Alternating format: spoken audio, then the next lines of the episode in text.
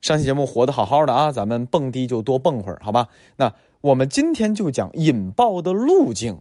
上期节目核心观点非常简单，我们内部至少啊，眼前这些年可以预见的这些年可以预见的这些雷都不会从内部出问题，出问题咱也能稳住，不会把让它蔓延。那只有从外部引爆这一种可能，而外部引爆你的，除了一天到晚喊打喊杀的美国佬，好像好像别的都还行啊。小日本对咱也是非常警惕，啊，也不怎么友好，他他没什么能力引爆咱们，所以思来想去，除了美国佬，没有对手了。咱们那引爆的路径也就两条，一个叫做贸易，一个叫做货币政策。那我这个节目我要点一下啊，我是二零二三年三月二十二日晚上九点钟录的，我定时定到了。哎，咱周四的早晨更新。呃，为什么要点时间？因为马上啊，凌晨咱北京时间的二零二三年的三月二十三号吧，美联储要开会了，他们要说，哎，我加息加多少，怎样怎样，对吧？这个呢，咱们到时候再解读啊，不着急啊。在我另一张专辑《三百六十五天理财学习营》，钱都该去哪儿？那主要讲股市趋势，讲投资的。啊，对市场的影响，那我在那张专辑再给大家说啊，大家有兴趣可以来来那张专辑啊，来我主页或者直接搜“三百六十五天理财学习营”就行啊，有我头像在。好，回到正题，那基本上美联储假设啊，因为我是提前录节目嘛，哎，不顾自己的银行业危机，不顾自己的经济衰退等等等等，就死乞白咧的加息、缩表，往死里整啊，把利率。提高百分之五、百分之六、百分之七，注意这是基准利率啊，往高里提，一定一定会引爆我们的。引爆的路径其实也非常简单，高利率环境之下啊，现在美国的贷款基准利率已经干到百分之七点七五了，你敢想吗？啊，银行啊，这个利率已经非常高了，如果再往上加，你会发现。美国的国债利率、无风险利率会非常的高，比如说去年了吧，啊，咱们相当多的粉丝向我反馈，包括我瑞银的朋友啊，就是出事儿的啊，收了瑞信的那个瑞银啊，包括海外的一些银行，一年期存款就能干到百分之四，夸张吧？咱们三年期才百分之三点几，对吧？所以这事儿只有一个东西，那就是不断提高的利率可以把什么？把我们的热钱抽走。而且是大幅的抽走，股市的钱是热钱吧？债券的钱是热钱吧？股市有几万亿，债券还有好几万亿呢，啊，把这些抽走，这叫做热钱抽走热钱。你说咱扛，咱远的不说，你说咱什么能扛得住几万亿资金的流出，甚至十万亿级别这种大级别的资金流出，抽走的时候那压力非常大的，而这个抽走。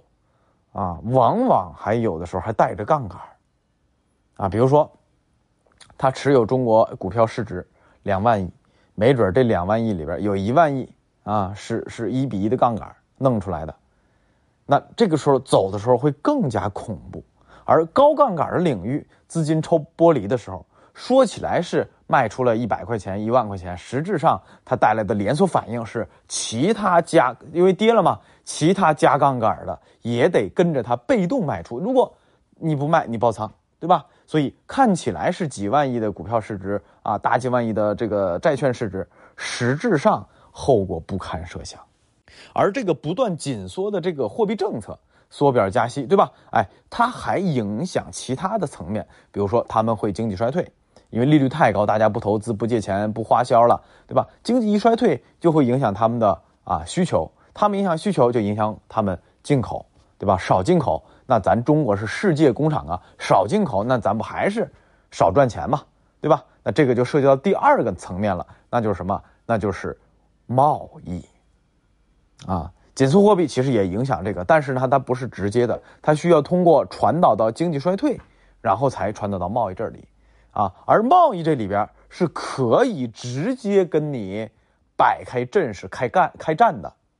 比如说前几年啊，金毛在的时候，特朗普在的时候，给你打贸易战，对吧？提高关税，啊，比如说换了换拜登了吧，换拜登了干嘛？转移产业链，就是跟你打贸易战，提高关税，这还行，对吧？至少产业还得留在咱们这儿了。但拜登这届政府，我跟你讲，是真的要比金毛还要阴还要狠，转移产业链，而这个转移产业链，不只是美国人自己，还有日本人，还有欧洲。欧洲跟我们关系比较好的，除了俄罗斯，还有德国，啊，其他国家那那基本上就就跟美国这个跟走狗差不多。所以你会发现，不止美国人自己的情况下，全球发达国家产业链它都要转移的情况下，你会发现短期一年两年咱不怕，啊不怕的，三年五年我觉得咱都不用怎么在乎，甚至不用太怕。但是啊，我曾经的观点，大家回想一下。当年咱八十年代七七八年改革开放经济刚开始起步的时候，咱也是一穷二白，啥都没有。咱大概花了十年到二十年的时间，成为了世界工厂，把发达国家甚至是发展中国家、穷国家的产业链都给抢过来了，对吧？咱们大概花了十到二十年时间，成为一个工业非常完善的、制造业极其强大的、工业能力极其强大的。啊，世界第二经济体。那现在，如果发达国家主导，以美国为代表的啊，主导产业链搬迁转移。假设十年后呢？一年你不怕，两年你不怕，三年五年你不怕，十年后呢？二十年后呢？这事儿咱不得不防。上一期节目我标题本来想取一个劲爆的，那后来一想。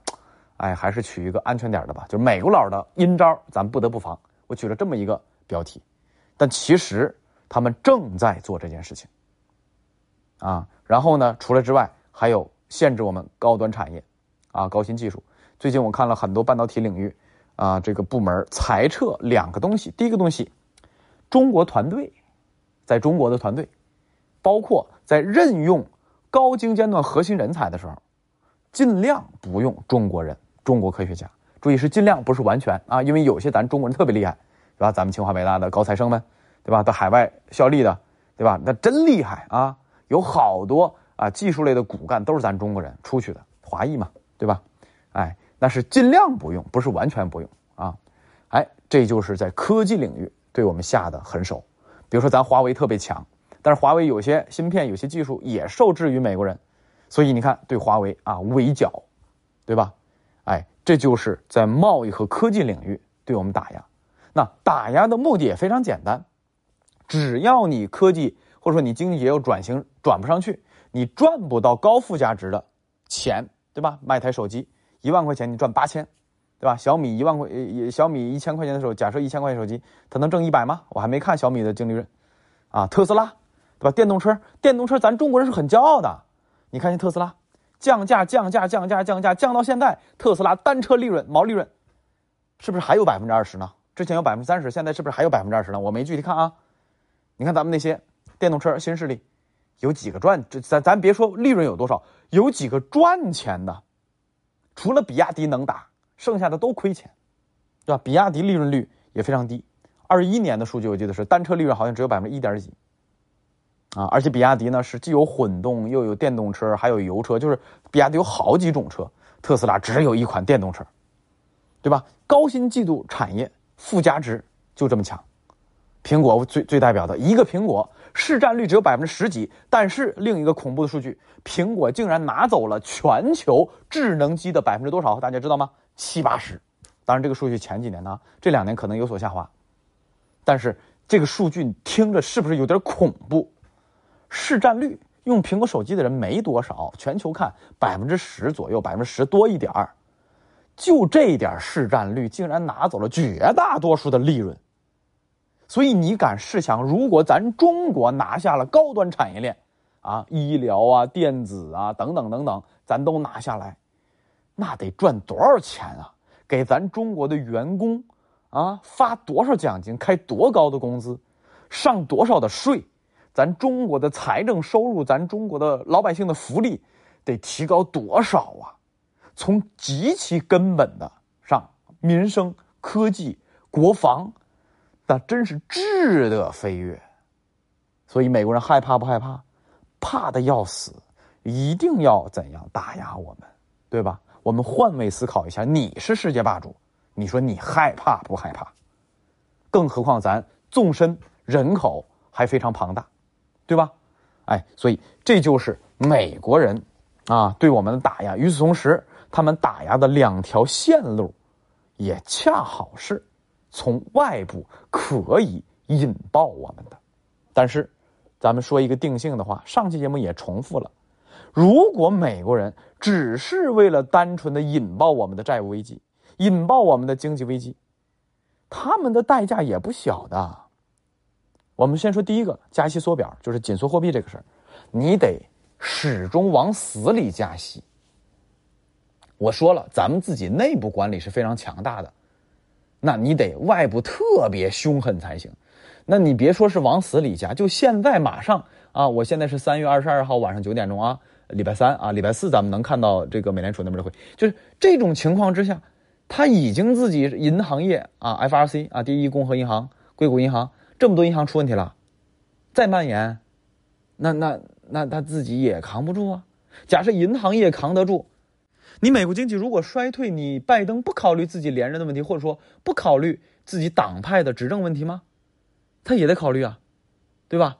哎，这是紧缩货币。另一个就是这个贸易战的问题，你往死里打，你悄么妮儿的不影响自己情况下打一打还可以。你不买中国的商品，你吃什么喝什么用什么？暂时注意，请注意我的措辞是暂时，短期内你是找不到替代者的。你让越南生产，越南没那个体量。啊，十年以后、二十年以后，或许你可以分散什么越南、泰国啊，什么墨西哥这那的，对吧？你可以分散到多个国家，没准十年、二十年以后你可以，但眼下你做不到啊，对吧？哎，所以美国人想引爆我们，哎，自己的代价也非常大。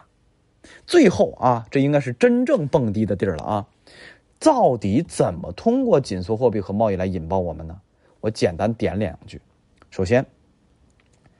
我们的出口连着就业，而就业连着我们的房地产房贷。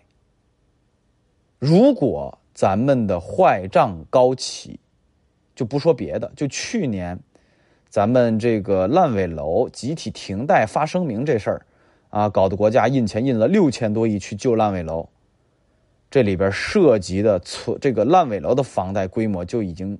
万亿级，当时我算的大概是一万亿到两万亿，后来呢有相当多的机构测算大概在五万，呃，大概在三到五万亿，这个不好说啊，具体规模不知道，但是规模不小。那如果真的引大引爆的话，房贷或者说居民端债务，直接可以带趴下房地产和银行系统。